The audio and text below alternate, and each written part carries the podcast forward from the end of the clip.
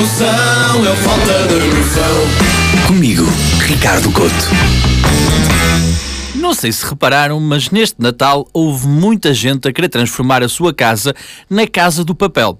E não, não falo da piscina de embrulhos que se forma no pós-abrir presentes, nem falo daqueles pijamas temáticos de corpo inteiro que muita gente usa na noite de 24 para 25. Na verdade, eu até presumo que a malta que usa este tipo de pijamas está no oposto da gente sobre a qual eu quero falar hoje. Eu percebi finalmente porque é que grande parte destes pijamas de um só fecho são a imitar um panda, porque as pessoas que os usam têm um apetite sexual de um.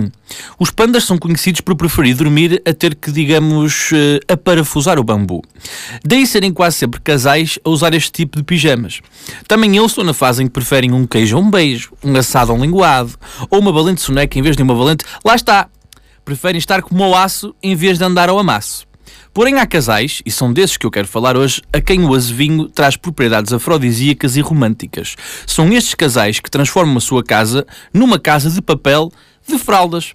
A minha timeline no dia de Natal estava cheia de pessoas que ou anunciaram a sua gravidez ou anunciaram estar noivas. Se as gravidezes não me surpreendem, com os ginásios fechados e a sala ocupada com a telescola dos miúdos ou com a novela dos graúdos, os casais acabaram por se dedicar a exercícios de conjunto. É uma questão física, mas também mental. Já não havia mais nada para fazer, então olha, vamos lá a isto para ver se o tempo passa. E passou. O que não me cabe na cabeça são os pedidos de casamento nesta altura. Depois de um ano fechados, sem sair de casa, o que vos apetece mesmo, mesmo, mesmo é casar? A sério, não é viajar, jantar fora, abrir uma empresa, sei lá, uma coisa mais arriscada e entusiasmante não é casar.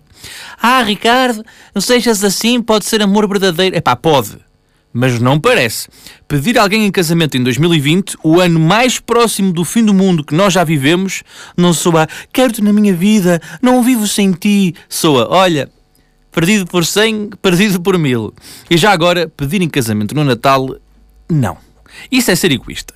Qualquer prenda ao lado dessa vai parecer insignificante.